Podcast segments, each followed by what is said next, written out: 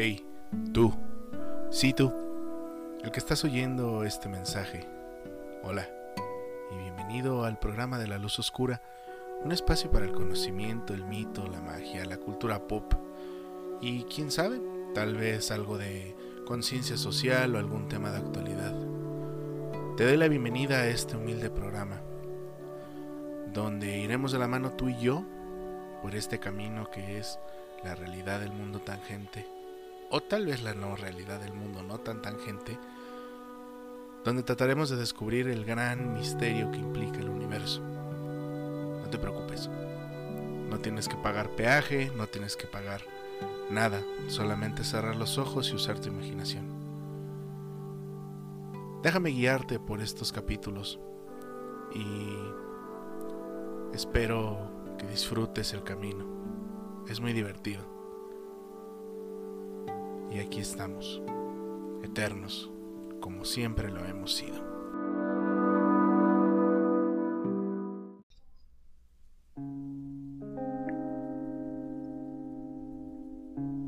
Hola, ¿qué tal amigos? Buenos días, buenas tardes, buenas noches y bienvenidos a su programa semanal, La Luz Oscura, que el día de hoy viene con un toque de nostalgia, con un toque de, de recuerdos y un toque de canela. Sí, poco de canela puede ser. Eh, el día de hoy eh, es un episodio especial para mí porque es el último capítulo del glosario que voy a grabar. Esta fue la primera sección que yo grabé del programa hace ya un año más o menos.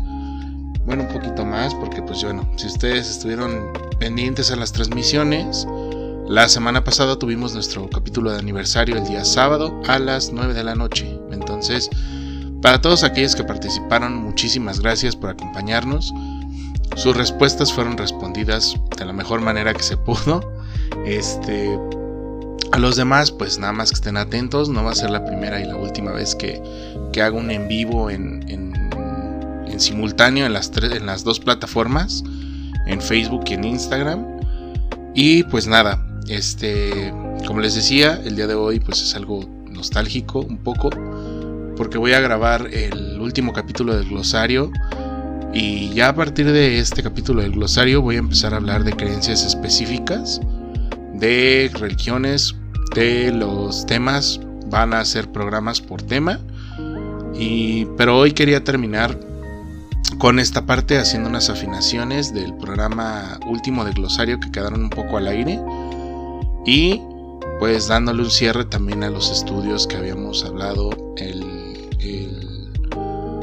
el, podcast pasado de glosario y para hablar de estos últimos toques que le quedan todavía para cerrar el siglo XX e iniciar el siglo XXI y pues saber qué es lo que estamos viendo el día de hoy tanto en el mundo de redes como en su configuración general. Entonces, solamente hay un parroquial, es que el día de hoy se va a abrir las lecturas de tarot a las 2 de la tarde este, se van a cerrar el día domingo a las 5 de la tarde. Les estoy regalando 3 horas más. Entonces manden sus preguntas que quieran hacer a las cartas. Yo se las echo. Y ahí los voy a estar esperando todo ese tiempo. Entonces ahí estamos en contacto. Este. La próxima semana voy a grabar, o dentro de dos semanas voy a grabar una entrevista con una gente muy especial. Este, otra vez va a ser por Skype porque pues no, no hay posibilidad ahorita de vernos. Pero voy a grabar también un programa con ellos. Si no es otra vez con, con animados y depresivos. Que les ayudaría mucho si les pusieran presión de que ya suban el chingado capítulo que grabé con ellos para pues para que ustedes vean más o menos el nivel de friquismo que tengo y el nivel que me gustan las, los cómics de DC. Pues nada, entonces hagan la expresión en su, en su página de Facebook, de Instagram, en el stream, digo en Discord, para que ya suban ese capítulo. Ya, hombre, ya fue mucho. O sea, ya hace como dos meses que grabamos y pues ya es tiempo para que suban el capítulo. Este... Y nada, creo que esos son todos los parroquiales hasta el momento. Eh, y bueno, la vez pasada nos quedamos en, en el tema de los nazis y de la teología nazi. Pero bueno, voy a tomar un poquito atrás lo que, lo que fue la magia todavía al, iniciar el siglo XX al siglo XX. Recuerden que en este punto ya estamos saliendo, estamos este, saliendo de la época victoriana. Por lo tanto, pues es una época donde se guardan muchas apariencias en los círculos británicos, pero los británicos son unos pillines, entonces empiezan a hacer pues sus, sus clubs de Toby, pero en los clubs de Toby de estas gentes empezó a enseñar rituales, este, creencias, magia de todas partes del mundo. La novedad pues eran las cosas que venían de, de los nuevos territorios o de los territorios más recientes anexados de Inglaterra, que son precisamente la India, Pakistán, China. Y pues se traen todo ese, estudio y esas cosas se las traen a, acá a Inglaterra y empiezan a crear sus, sus clubs de Toby y uno de los más importantes pues es la Orden Hermética del Alba Dorada, mejor conocida como la Golden Dawn. Y es curioso porque la Golden Dawn ya deja de ser como un club de Toby, se vuelve como un club exclusivo. Que a ellos no les gusta llamarlo club, pero la neta es que sí eran un club, era un lugar de gente blanca que solamente iba y que aprendía de otras gentes blancas. Entonces es chistoso porque la Golden Dawn sigue existiendo y siguen haciendo sus ritos al día de hoy y se visten de egipcios y hacen muchos rituales de corte egipcio. Entonces, pues mezclan todo el misticismo para crear una, nueva forma de magia más práctica. De ahí, pues sabemos que salió Alistair Crowley, su, su gran amigo MacGregor Mathers, que era el iniciador de la Orden Hermética del Alba Dorada. Ah, tiene un conflicto con él por distintas visiones de la magia McGregor Mathers nunca le cayó como del todo el 20 de que Alistair quería meterle cosas muy gruesas para la época, sexo, orgías, magia tántrica, o sea, cosas como muy demasiado pasionales, demasiado relacionadas con el cuerpo, cosas relacionadas con demonios, entonces pues lo saca de la Golden Dawn justo a tiempo para que pues el buen Alistair Crowley cree la la, el libro de Telema, el libro de la ley, y empiece pues este proceso de su vida en el cual crea al final, pues se crea la OTO, que es la Orden Templis de Orientis, que es este grupo que sigue las enseñanzas de Alistair, que sigue gran parte del pensamiento de Telema, y pues bueno, de esta etapa de los ingleses podemos rescatar la creación de dos barajas maravillosas de tarot, la de la de eh, Pamela Smith, que es la baraja Rider White, y la baraja del libro de Todd de, de la autora, ahora verán, porque siempre se me olvida el nombre de esta de este señorón, perdonen que siempre se me olvide, pero este es Frieda Harris. Frieda Harris fue la que creó el, tarot del libro de Todd. Y también tenemos pues estudios más concretos de magia tenemos pues esta mezcla que les decía de, las, de los rituales del Medio Oriente a la magia ceremonial clásica. Y bueno, esto está pasando en Inglaterra. En Alemania pasa algo muy parecido con los movimientos espiritistas. Y pues también se empiezan a crear como grupos de nacionalismo disfrazado de misticismo. Donde se empiezan a, recrear antiguas este, ritos de corte germánico antes de la época de Julio César, como ya mencionaba en el capítulo pasado, antes de la época romana, y pues se les da esta notoriedad. Se le toma mucha notoriedad también a por ahí el buen este ay, este señor siempre se me olvida su nombre. Este señor que hizo la, la marcha de las Valquirias, ¿cómo se llama? Siempre se me olvida. Bueno, este hay una difusión totalmente germánica este periodo bastante interesante, bastante importante, que se le da mayor este, prioridad a, los, a las virtudes alemanas, a las virtudes plenamente germánicas. Y aparte, pues está como en la cuestión de que pues Alemania pasa de ser un montón de reinos separados a a un rey, a un único reino, a un único Reich, como dicen los alemanes. Este es el segundo Reich, el, rey del, el Reich del Kaiser y después el Reich del, del general Ludendorff. Y pues va este es este como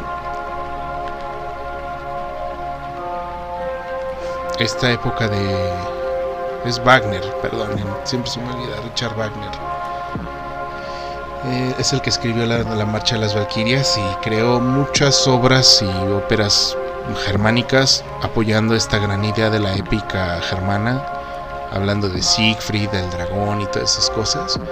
Pero es una época donde se le da mayor prioridad al arte alemán, a ese tipo de cosas. Y bueno, pues no cabe remarcar que pues perdiendo la segunda, la primera guerra mundial, los alemanes reforzaron aún más su sentido patriótico con esos valores.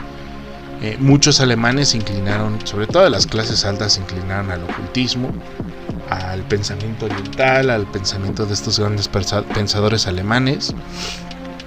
Y pues bueno, ese es un nicho donde aprovecha el buen Adolf Hitler para hacer su campaña, para tomar esas ideas, para iniciar sus escuelas, su, su doctrina, que ya después Himmler le hace el homenaje y le hace todos esos arreglos a toda la, la, mística europea para que tenga coincidencia con, con el Reich alemán.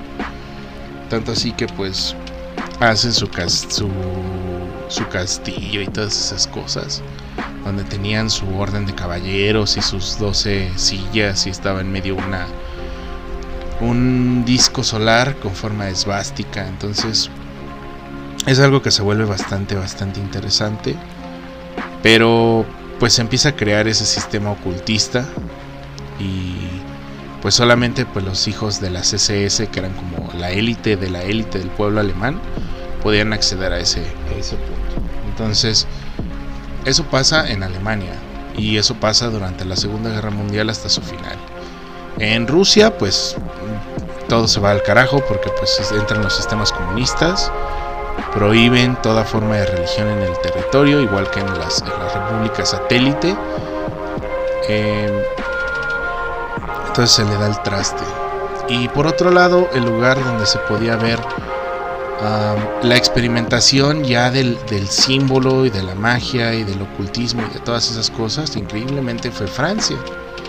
Francia nunca dejó de crear esos productos culturales, nunca dejó de crear esa asimilación del mundo mágico. Recordemos que los franceses, pues al ser los primeros en llegar a Egipto, pues se encargaron de totalmente descubrir pues las, las algunas cosas muy importantes de la cultura egipcia clásica y pues se las llevan a Francia y crean interpretaciones y sistemas mágicos totalmente nuevos que pues bueno van a hacer que los franceses tengan una, identidad hacia la magia bastante interesante. Pero también este es al ser pues París Francia la capital de las artes durante los años 20 y 30 pues hay una experimentación de la magia y de la experimentación de los símbolos. Lo podemos ver pues en las grandes obras de arte del siglo XX como lo son en las obras de Salvador Dalí, de Picasso, de Modigliani, de todos estos artistas del periodo que notan en algún punto alguna asimilación del, simbolismo de la magia o del ocultismo. Ya ni se diga del gran Jean Cocteau, este cuate tiene muchas obras de cortes este, esotéricos, simbólicos, eh, ocultistas, pero es porque ya se entiende esto como una asimilación más del, del, mundo, ¿no? Del mundo simbólico para el uso del arte, para llevar esa voz de ese mensaje que tiene la magia a más lugares a través de los símbolos del arte. Y precisamente eh, cuando hablamos, hablamos de, del buen Alistair Crowley con esta pelea que tiene con la Golden Dawn y contra el mundo y todo ese rollo, pues empieza a surgir por ahí en Inglaterra de uno de los cuates que se anduvo metido en la Otto y en este sistema que desarrolló Lister Crowley.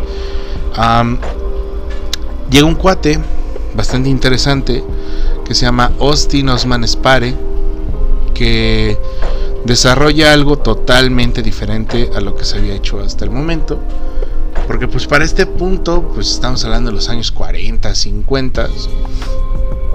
Ya los ritos, ya todas estas cosas de la Golden Dawn ya están muy asimilados, están asimiladas muchas cosas ya dentro de los sistemas mágicos. Y Osman Spare, al hacer estos estudios mágicos posteriores, decide retomar como la esencia de la magia, o sea, ya dijo, ok, están estos estudios, pero yo quiero irme a las concordancias más profundas que tiene.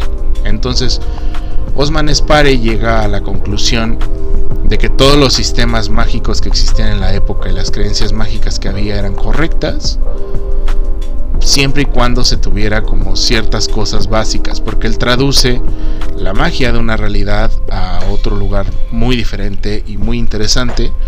De hecho, si ustedes checaron el, podcast que grabé con mi amigo Acme hace dos semanas que publicó, van a ver que que tenemos este una parte donde yo le enseño a la audiencia cómo hacer los mentados sigilos mágicos.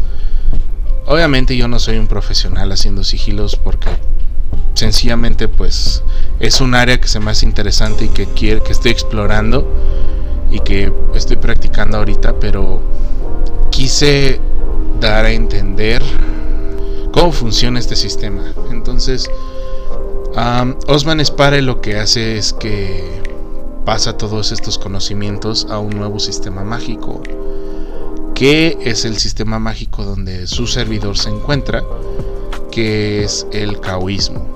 ¿Qué es el caoísmo? El caoísmo es sencillamente el entendimiento de que todos los sistemas mágicos valen, todos los sistemas mágicos son, son, son positivos, son, son buenos, porque todos los sistemas mágicos nos llevan hacia un lugar, nos llevan hacia un procedimiento y nos llevan hacia pues, lo que nosotros estamos buscando. A final de cuentas, recuerden amigos que la magia es solamente una manera de conseguir lo que estamos pensando, lo que anhelamos en el mundo material. Obviamente respetando las leyes del mundo natural, como la probabilidad y pues la gravedad, ¿verdad? O sea, entonces Osman Spare crea esta nueva doctrina llamada Caoísmo y encuentra una manera de sintetizar las peticiones de, sus, de su séquito por medio de algo llamado sigilos. Em, ya explicaré a profundidad en un programa prácticas mágicas y hablaré sobre los sigilos. Pero el caoísmo en pocas palabras yo lo puedo definir como la magia más punk que existe. Porque no sigue reglas, ni rituales, ni formas, ni nada. Simplemente pues tú configuras lo que tú quieres, tú ves lo que tú deseas, adoras lo que tú quieres adorar y haces tu propio camino. Entonces, esa es el, como la cosa con los pare y lo que hace la magia caoísta. La magia caoísta pues acepta todo lo que te puedas imaginar. Por ejemplo, volviendo a mi caso, ¿no? Que ya lo había mencionado alguna vez, que no me gusta usarlo de ejemplo, pero yo, yo soy caoísta y a la vez soy odinista porque Odín es como mi Dios que más me representa, representa mis ideas y lo que yo tengo adentro. Lo complemento con prácticas budistas para llegar a ese estado de gnosis, para hacer un complemento con mi nivel espiritual, con mi forma de ver la espiritualidad.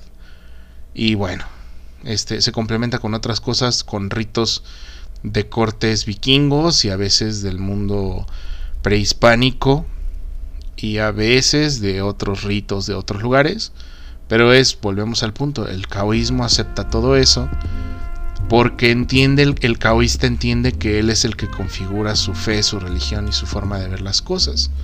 Entonces, Osman Spare es el que fundamenta esto y pues empieza otro nivel de, de, entendimiento de la propia magia. ¿Estamos? Ahora, para este punto pues ya son los años 50, ¿no? una época bastante prohibisiva, bastante em, ensimismada en todo su, su rollo. Y luego llegan los años 60 con la liberación sexual, con la liberación, aparte de sexual, la liberación de la mente, estos experimentos con drogas, con LSD.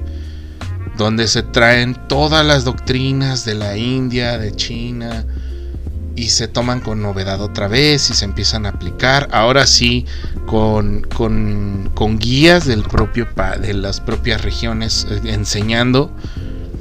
Es muy interesante como uno de los grandes símbolos de la época fue pues los Beatles estando en la India, yendo a ver al Maharishi y entrando en este sistema de la yoga y de la meditación y todo ese rollo.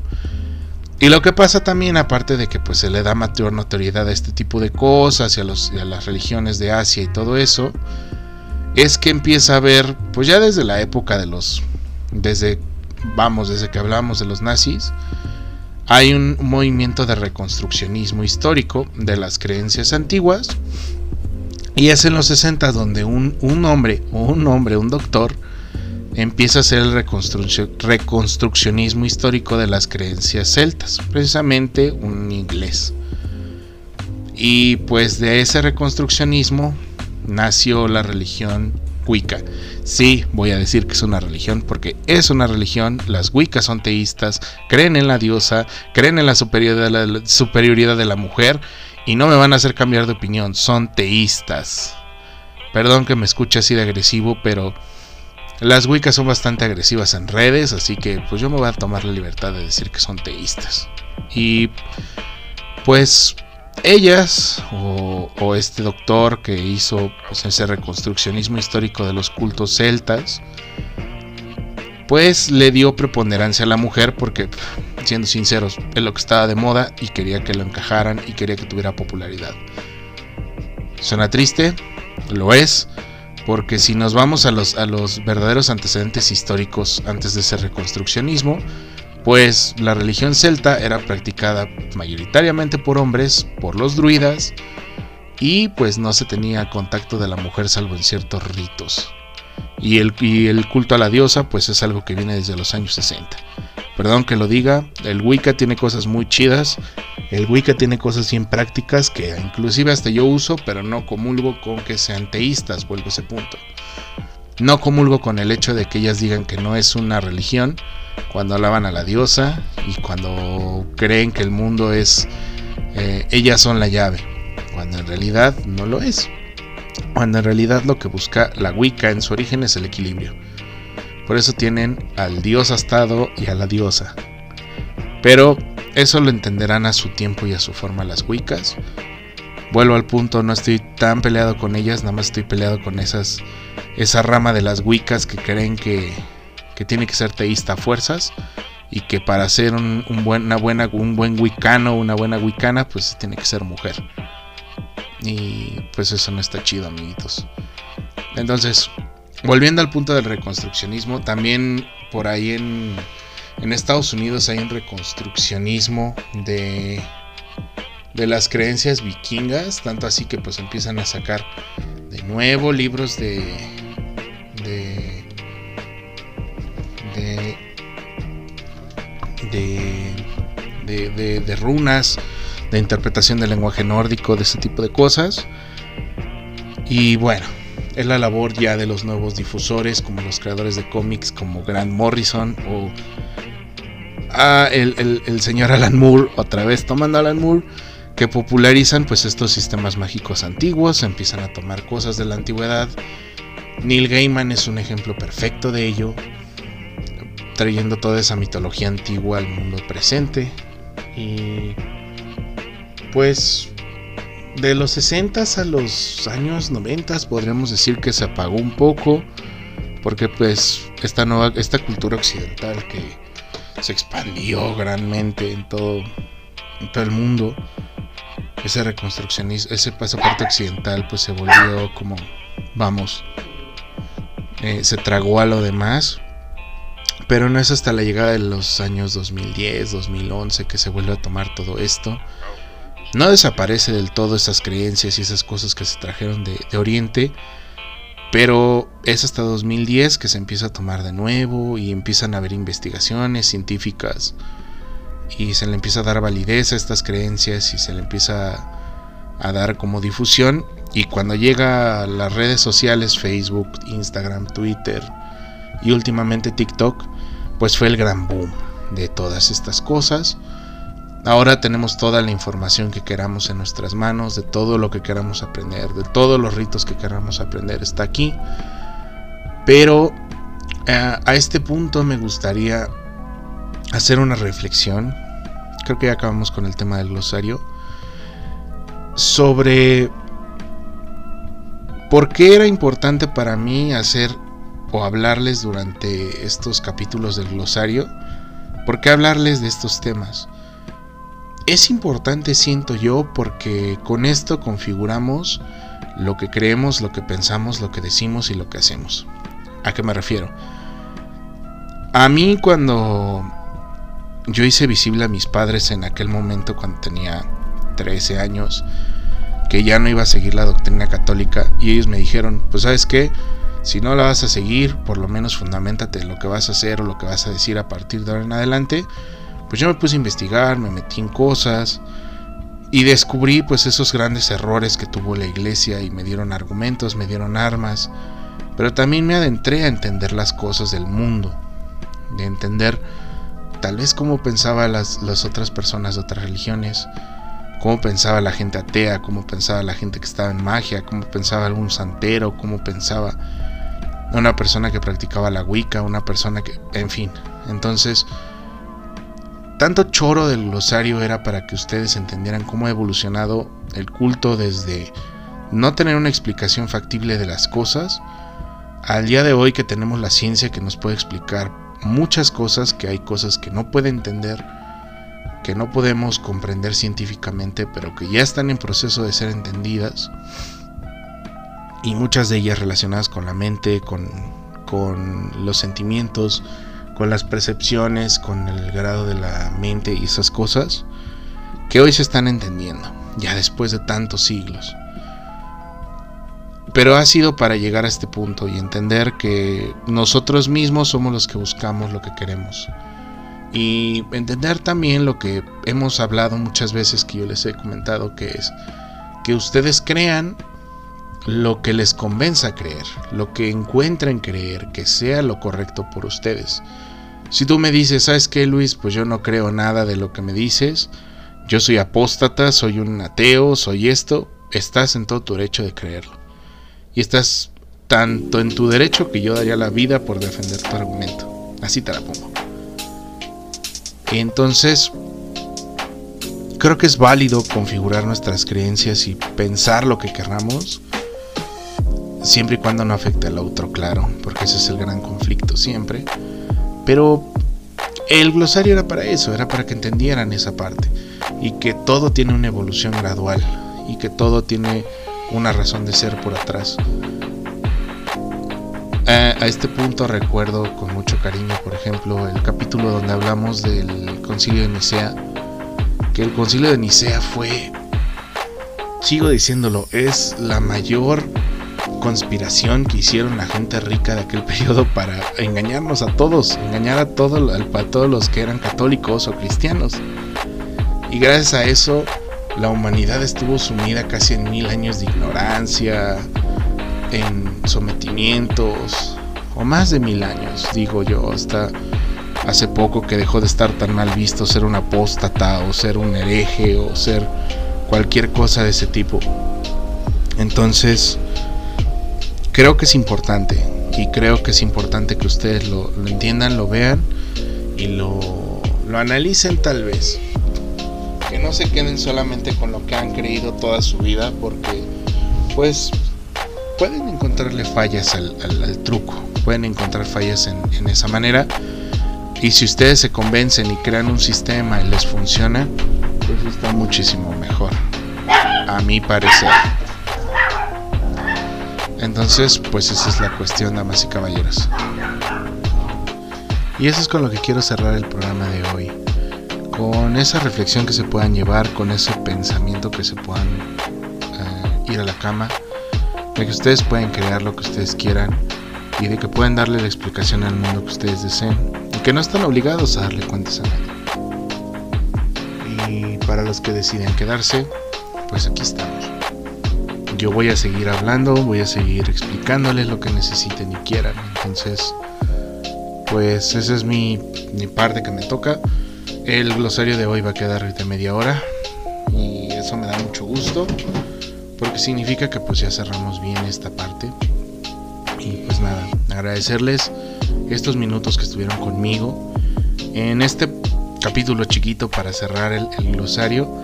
Y les digo, ahora sí empezar a tomar religión por religión o tomar creencia por creencia y empezar a analizarlas a profundidad y cabalidad. Entonces, les agradezco mucho. La próxima semana nos vemos con un tema diferente. Y nada, cuídense mucho. Nos vemos la próxima semana.